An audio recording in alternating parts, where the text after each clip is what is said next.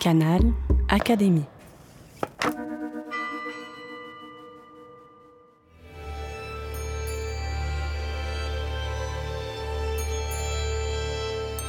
L'entretien de la semaine.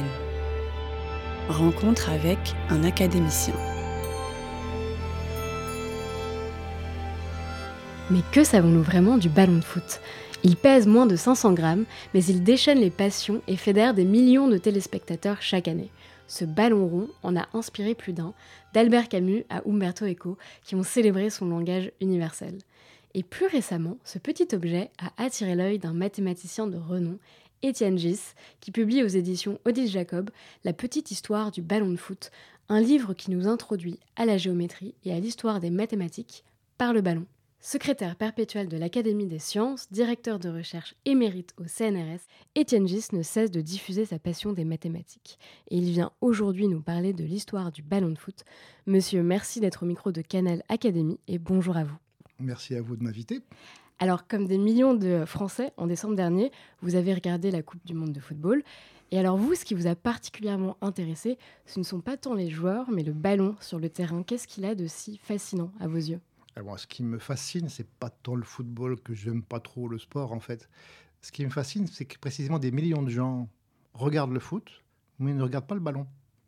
Et quand on regarde le ballon, on voit des tas de choses auxquelles on n'aurait pas pensé. On voit, selon moi, on voit beaucoup de géométrie, beaucoup d'histoire, beaucoup de sciences. Vous expliquez que la forme du ballon de foot a intéressé beaucoup de philosophes, à commencer par Platon, et qu'en somme, il n'a pas été inventé par Adidas, mais par Archimède. Exactement.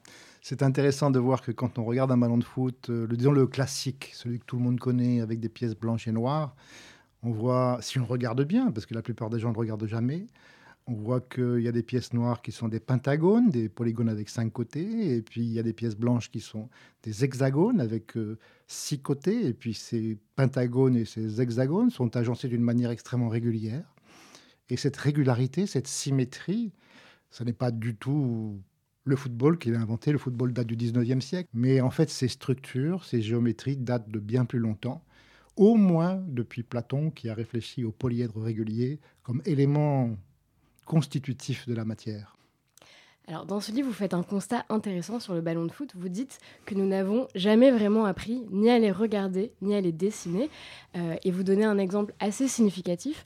En Angleterre, par exemple, sur les panneaux de signalisation des stades de foot, le ballon est systématiquement mal dessiné. Pourquoi? Shame on them. C'est incroyable. En effet, euh, quand on tente de dessiner un ballon de foot, on se trompe toujours. Euh, les gens ont tendance à mettre des hexagones ou des pentagones. Et c'est assez systématique. Je me souviens, par exemple, quand c'était la Coupe du Monde, le nombre de bars qui proposaient qu'on regarde les matchs euh, en buvant une bière depuis chez eux. Souvent, ils mettaient sur leur vitrine, dessiner un ballon de foot pour attirer le, client. Mais à tous les coups, c'était raté. Euh, à tous les coups, ils se trompaient. Et l'autre exemple que je trouve intéressant, c'est que je montre aussi dans mon livre, c'est j'ai mis un ballon de foot au milieu d'une salle et j'ai demandé à des enfants de dessiner ce qu'ils avaient sous les yeux. Et là, on a des résultats tout à fait surprenants. C'est-à-dire que même des enfants euh, euh, doués, euh, ou peut-être même doués pour le dessin, ont du mal à dessiner cet objet. Quant aux Anglais, bon, on va pas dire du mal des Anglais, mais ils commencent à nous fatiguer, les Anglais. Ils nous embêtent depuis des siècles. Alors vous, euh, vous rétablissez la vérité euh, et vous nous montrez plein de ballons célèbres dans ce livre qui ont été utilisés lors des Coupes du Monde, à commencer par probablement le plus fameux d'entre eux, le Telstar. Ce ballon, c'est la star incontournable des ballons de foot. Est-ce que vous pourriez nous dire quand est-ce qu'il est apparu euh, et qu'est-ce que sa forme a de si particulier? Alors, ce ballon a été, entre guillemets, inventé en 1970 pour la Coupe du Monde du Mexique. il s'appelait Telstar, je crois, pour deux raisons. Euh, première raison, c'est parce que c'est la première fois qu'on présentait des ballons de foot, euh, qu'on présentait les matchs de foot en direct à la télévision, noir et blanc, bien sûr. Donc il fallait faire des ballons qui soient euh, reconnaissables assez facilement sur le petit écran, avec une faible résolution de l'époque et en noir et blanc. Donc ils l'ont appelé Telstar, la star de la télévision. Première, première explication. Et deuxième explication, en 1960, on n'était pas si loin des premiers satellites. Et l'un des premiers satellites euh, américains, sauf erreur, s'appelait Telstar. C'est cette espèce de boule avec des pointes qui faisait. Enfin, vous êtes beaucoup trop jeune pour savoir ça. Mais le Telstar était le nom d'un satellite que tout le monde connaissait à l'époque. Donc voilà les deux explications de, de, son nom. Alors maintenant, euh, la forme, euh, effectivement, je pense que les, que les, les ingénieurs d'Adidas croyaient avoir fait une invention nouvelle, mais ils ne faisaient que copier Archimède. Alors sur sa forme, euh, vous dites que c'est un icosaèdre tronqué. Euh, et cette forme euh, qui inspire le ballon, aujourd'hui, on la retrouve un peu partout dans notre monde vivant. des virus, des organismes vivants prennent aussi cette forme. L'icosaèdre est partout. Voilà, l'icosaèdre est partout parce que il a cette symétrie. L'icosaèdre a beaucoup de symétries, 120 symétries. Et ces symétries, d'ailleurs, inspirent beaucoup les mathématiciens depuis longtemps. Euh, quand j'étais étudiant, c'est peut-être pour ça que, je suis devenu mathématicien, j'ai lu un, livre euh, par Félix Klein qui s'appelle euh, Leçons sur l'icosaèdre. Un livre absolument merveilleux qui m'a subjugué, où on apprend les groupes de symétrie, on apprend la théorie de Galois, on apprend la géométrie. J'ai été admiratif et je suis devenu mathématicien. Alors, cette symétrie explique qu'on le voit partout. Et en effet, si ces virus, euh, gentils ou méchants, qu'il s'agisse du virus du sida ou d'autres virus, euh, prennent souvent cette forme icosaédrale, icos, icosa, ça veut dire 20 en grec, et, et face. Donc, tout simplement, il a 20 faces, tout simplement. Donc, si cette symétrie, si, si on voit si souvent ces icosaèdres dans la nature, c'est en grande partie parce que ils ont cette symétrie. La symétrie, pour certains euh, mathématiciens, comme Kepler, par exemple, c'est la clé de compréhension de l'univers. Voilà. Pour beaucoup de scientifiques, beaucoup de mathématiciens en particulier, la symétrie, c'est vraiment le cœur de la science. Quand on regarde un peu euh, l'explication de l'univers, la plupart du temps, derrière tout ça, il y a une symétrie. Pensez à Kepler, prenons Kepler par exemple, qui s'intéressait à l'harmonie du monde, qui s'intéressait à la manière dont les planètes euh, tourne autour du Soleil, précisément, parce qu'à l'époque, euh, c'était même un peu nouveau que les planètes tournent autour du Soleil. Eh bien, il se posait la question de savoir quels étaient les rayons des diverses orbites des, planètes. Et selon lui, il cherchait une explication. Et l'explication qu'il a trouvée, ce que je trouve merveilleux, c'est qu'elle est très belle et elle est très fausse. Il a réussi, pensait-il, à assimiler les rayons des planètes, enfin des orbites des planètes, avec les diamètres des divers polyèdres réguliers, le cube, l'octaèdre, l'icosaèdre, etc. Il était extrêmement fier d'avoir compris la loi qui gouverne le système solaire. C'est faux, d'ailleurs, c'est complètement faux, mais ça illustre un peu euh, sa recherche, sa quête de régularité dans le monde.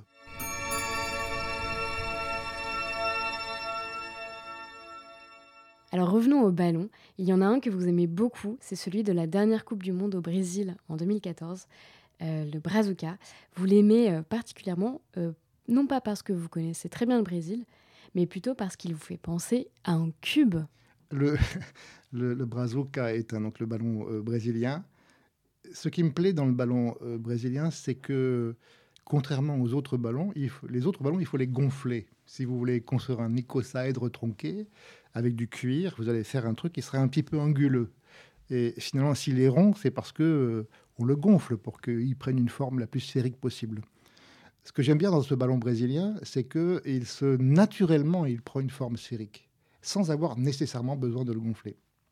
Et ça, ça entraîne une connaissance de, la géométrie des surfaces, en particulier des surfaces qu'on appelle les surfaces développables. Ça utilise des théorèmes. Je ne suis pas sûr que les ingénieurs d'Adidas connaissaient ces théorèmes. C'est un exemple intéressant d'interface entre la science complètement pure, et puis l'ingénierie. Après tout, ces ingénieurs d'Adidas, ils ont peut-être euh, inventé, découvert ces propriétés mathématiques qui étaient connues depuis peu de temps, à vrai dire. Alors à l'inverse, vous racontez qu'il y a un autre ballon qui a fait l'unanimité contre lui. Euh, c'est celui de la Coupe du Monde en Afrique du Sud. Ce ballon, il s'appelle le Jaboulani, mmh. ce qui signifie joyeux en zoulou. Mais alors, il n'a vraiment pas fait beaucoup d'heureux. Parmi les joueurs, euh, Hugo Loris a par exemple dit que ce ballon était une catastrophe. Euh, pour le gardien de l'équipe brésilienne, c'est, je cite, un ballon de supermarché. Mmh. pourquoi est-ce qu'il est autant détesté? Vous dites qu'il y a une histoire de physique derrière Voilà, donc ce que j'ai essayé aussi dans, dans ce petit livre, qui est un livre assez modeste quand même. Hein. Ce que j'ai essayé de faire, c'est d'expliquer qu'il y a des mathématiques lorsqu'on décrit la forme, la géométrie d'un ballon, mais il y a aussi de la physique. Quand on décrit la manière dont le ballon se comporte, euh, quelle est la trajectoire du ballon, quelle est l'interaction entre le ballon et l'air qui l'entoure. Et il se trouve qu'on sait maintenant, euh, un peu au détriment des ingénieurs qui ont conçu le ballon, c'est que euh, plus le ballon est lisse, et moins il se comporte bien. Et il se trouve qu'ils ont eu la mauvaise idée de faire un ballon très très très lisse, alors que les autres ballons, le, Telstar par exemple, il y a beaucoup de faces, il y a beaucoup de couture, il y a 4 mètres de couture sur un ballon de, Telstar. Ces irrégularités, en quelque sorte, stabilisent le, le mouvement du ballon dans l'air, alors que si on avait, imaginons que un jour on arrive à fabriquer un ballon parfaitement, parfaitement lisse, ça serait encore plus catastrophique et Hugo Lloris serait encore moins satisfait. Alors on arrive à la dernière Coupe du Monde, celle qui a eu lieu en 2022. Pour la première fois de l'histoire, on a utilisé un ballon connecté. Mais vous, vous dites qu'en réalité, ce ballon n'était pas très novateur. Oui, il n'est pas très novateur parce que finalement, quand on regarde de près, et je regardé, euh, sa géométrie en tout cas, oui, novateur, oui, il était novateur au niveau de connecté parce que ça veut dire qu'au milieu du ballon, à l'intérieur du ballon, ils ont mis une petite boule euh, de quelques centimètres de diamètre qui est connectée au, au, bord par des petites tiges. Et cette petite boule contient, je ne sais pas si c'est un capteur Wi-Fi ou je ne sais quoi, ce qui fait que le, on sait à tout instant, avec une précision mathématiques. On sait exactement où se trouve le ballon, ce qui peut être utile pour, le, pour l'arbitre, pour savoir s'il y a ou pas hors-jeu, ou des choses comme ça. C'est pour ça que c'est, novateur de ce point de vue technologique. Maintenant, euh, j'ai trouvé qu'il n'est pas très novateur du point de vue géométrique, parce que quand on regarde, eh ben, on retrouve vaguement encore un icosaèdre. Quelle catastrophe, on est revenu à Platon. Alors justement, est-ce qu'il y a encore des nouveaux ballons à inventer? Est-ce que vous, vous avez essayé d'envoyer aux ingénieurs d'Adidas euh, qui conçoivent les ballons certaines suggestions? Ben oui, la dernière page de mon, de mon livre, j'ai fait une proposition d'un joli ballon qui, je crois, est, en fait, il a la même combinatoire, comme on dit, qu'un qu'un Telstar, mais les faces, au lieu d'être des, des, pentagones ou des hexagones, sont de jolies étoiles euh, courbes et je trouve, mais c'est mon opinion, je trouve qu'il est beaucoup plus beau que ce qui a été fait dans le passé. Donc j'ai écrit à Adidas pour leur suggérer qu'ils utilisent euh, mon modèle, mais c'est méchant, ils ne me répondent même pas. Alors, Étienne Gis, je le disais en introduction, vous avez à cœur de vulgariser votre discipline. En 2022, vous avez reçu la médaille de la médiation scientifique du CNRS, qui récompense tous vos efforts pour euh, diffuser les mathématiques en France. Et effectivement, vous allez à la rencontre du grand public de plein de manières différentes. Vous tenez une chronique régulière dans le journal Le Monde, vous publiez des livres comme celui-ci ou comme précédemment sur le flocon de neige. Euh, vous avez même lancé un podcast qui s'appelle Petites histoires de science que vous enregistrez, que vous montez tout seul. Et puis vous vous êtes même essayé à la réalisation de films d'animation avec un ami. Vous avez notamment réalisé deux films, Chaos et Dimension, qui cumulent des millions de téléchargements traduits en plusieurs langues. Et euh, je trouvais euh, il y a une forme de générosité en fait dans votre démarche parce que vous allez au devant du grand public et ce qui est très intéressant c'est que vous réinventez constamment votre manière de transmettre. Vous aimez ça? Écoutez, je vais vous dire, euh, vous avez dit générosité, je vais dire autre chose. En fait, c'est assez égoïste. J'ai compris depuis bien longtemps que si je veux comprendre quelque chose, le plus simple est encore de l'expliquer aux autres. Et franchement, je pense que ces actions de d'explication, de médiation à des publics variés, la plupart du temps, pas toujours, mais la plupart du temps, c'est pour moi l'occasion de vérifier que j'ai bien compris quelque chose, ou encore mieux de, de le comprendre tout simplement, mais à tous les niveaux, que ce soit au niveau du ballon de foot. Franchement, j'ai appris plein de trucs en écrivant ce petit livre, que parfois, euh, à un niveau supérieur, si euh, euh, je travaille avec mes doctorants, par exemple, j'ai compris depuis très très très longtemps que quand j'ai une idée, que j'ai quelque chose à expliquer, comprendre mieux, euh, en le partageant avec un étudiant, euh, il va me dire où c'est faux, il va me dire pourquoi il ne le comprend pas, il va lui-même donner ses, idées sur cette question, et c'est comme ça que ça marche mieux. Donc en quelque sorte, la médiation, pour moi, c'est presque une obligation. Une obligation médiation égoïste. Hum. Euh, vous dites que c'est important de, pour vous de collaborer avec vos étudiants. Vous dites qu'ils vous aident à mieux vous comprendre vous-même. Ça a été le cas avec l'un de vos étudiants, euh, Christopher euh, Lloyd Christopher Lloyd Simon, oui. Mhm. vous racontez qu'il vous a aidé à débloquer une question pour un de vos livres. Vous n'hésitez pas à vous ouvrir à vos étudiants? Oui, c'est pas que j'hésite pas, c'est pour moi c'est une nécessité. oui, c'est une belle histoire, j'en suis très content. Donc j'avais écrit un brouillon de, de livre et j'avais l'espoir que c'est des maths assez compliquées, hein, mais j'avais l'espoir qu'un étudiant normalien de première année pourrait euh, y comprendre quelque chose. Donc j'ai pris, choisi un étudiant.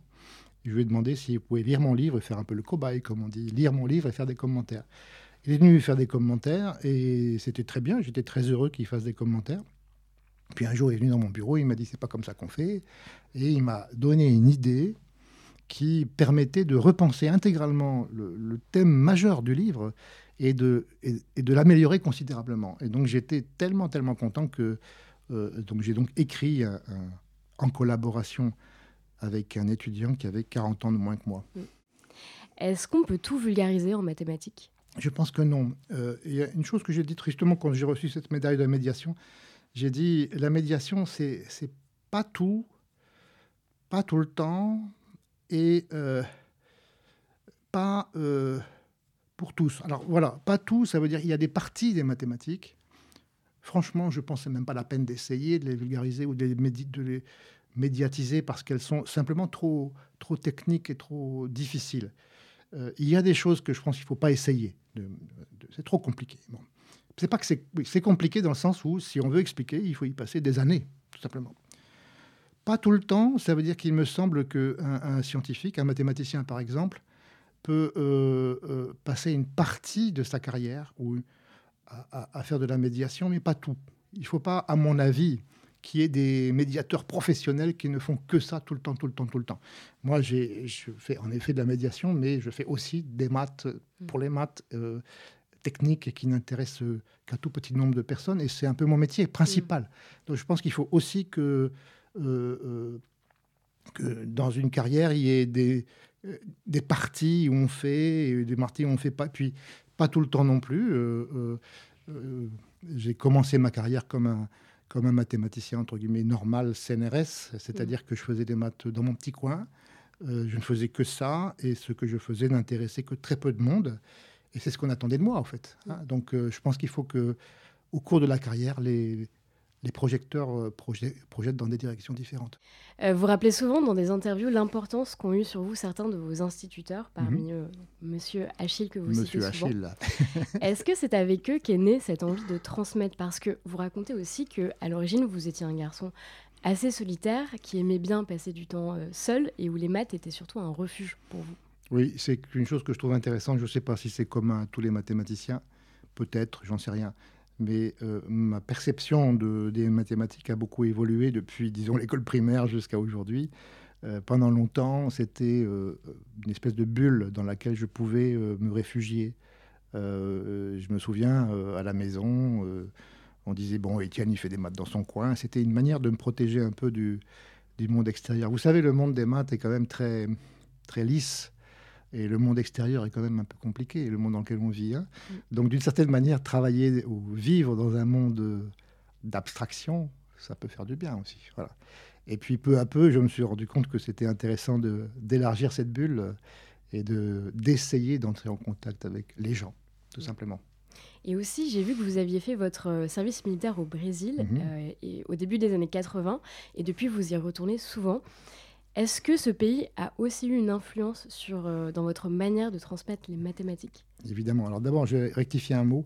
Il ne faut pas dire service militaire, parce que justement, à l'époque, le service militaire était obligatoire, mhm. euh, sauf euh, si on faisait une autre option, et l'autre option, c'était volontaire du service national actif. Donc c'était service national. Retirons le mot militaire qui ne me plaît pas trop.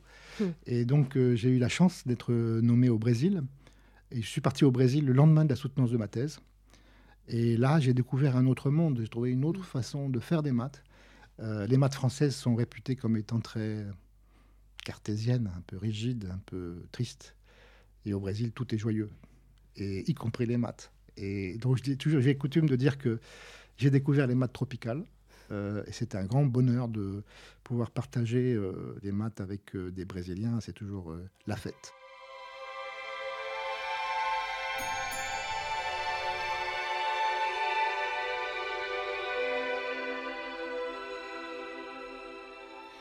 On l'a dit à l'instant, vous vous saisissez de plein de médias différents pour euh, parler mathématiques, la presse, l'animation, euh, le podcast. Est-ce que la prochaine étape, c'est le lancement d'une chaîne YouTube ou vous laissez ça à la plus jeune génération? Bah, Écoutez, euh, alors, ce qui m'intéresse et ce sur quoi j'essaye de, réfléchir, c'est de, de, bien distinguer les, les, publics cibles. J'aime pas trop le mot cible, mais je pense qu'il faut vraiment penser à, à qui et pour qui on écrit. Par exemple, euh, vous parliez tout à l'heure de chroniques dans le monde. Eh bien, le lecteur du monde, c'est pas pas la même chose qu'un élève de l'école primaire. Donc, euh, moi, je pense que c'est très important d'avoir en permanence en tête euh, à qui on parle, pour combien de temps et voilà quelle est la cible. Donc, je pense que c'est chaque mode d'expression implique une cible différente. Alors maintenant, est-ce que je vais rentrer sur TikTok? Je ne pense pas.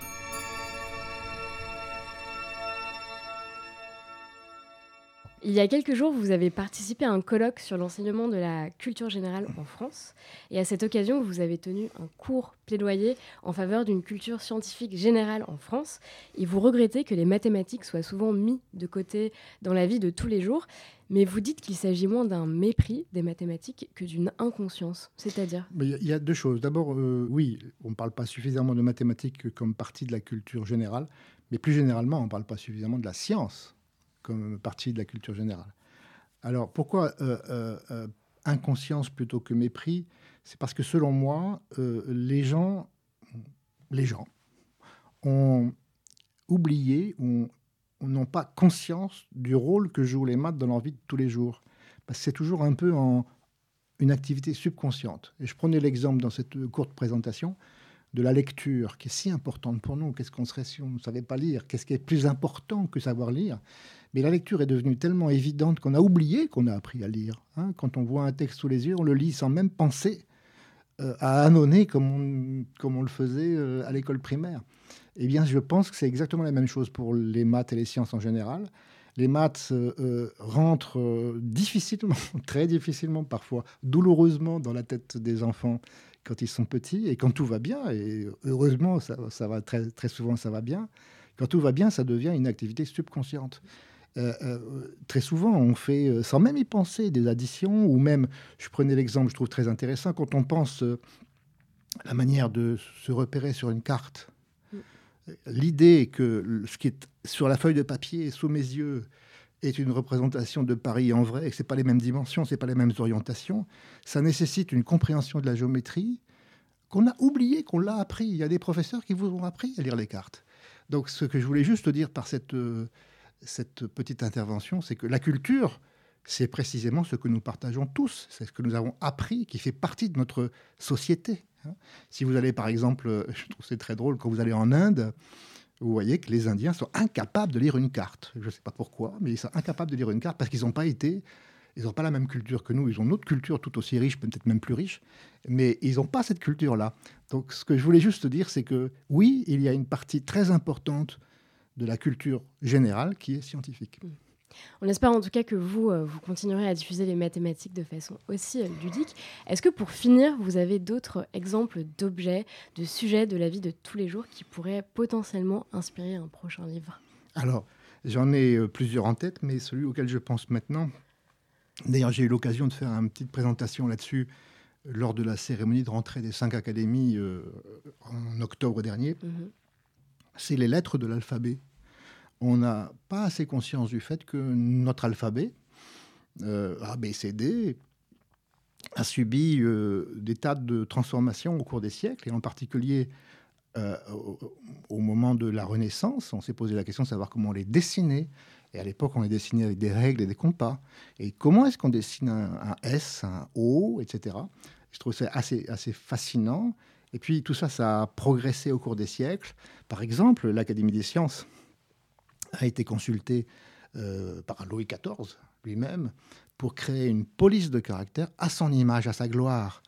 Et euh, l'Académie des sciences a, proposé cette euh, police qui s'appelle le Romain du roi, qui est à la gloire de Louis XIV, parce qu'on y voit toutes les symétries, encore les symétries, les symétries que j'aime bien assimiler aux symétries du Jardin de Versailles. Hein. Mm. Donc il y a cette, ce lien entre le dessin des lettres de l'alphabet et la culture. Et pour aller plus loin, aujourd'hui, quand vous voyez la profusion de police de caractère qui sont employés un peu partout et qui jouent un rôle fondamental dans notre perception d'un texte.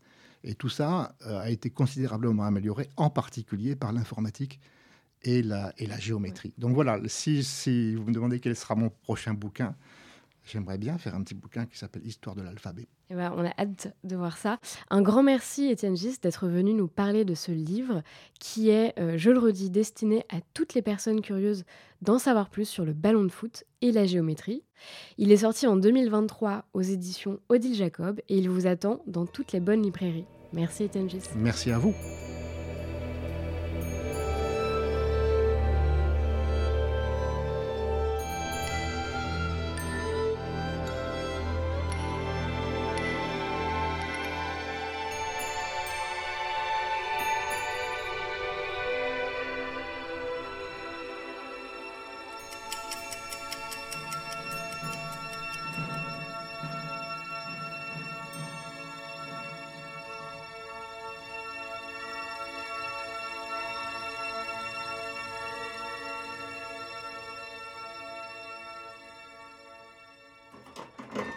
Canal Académie.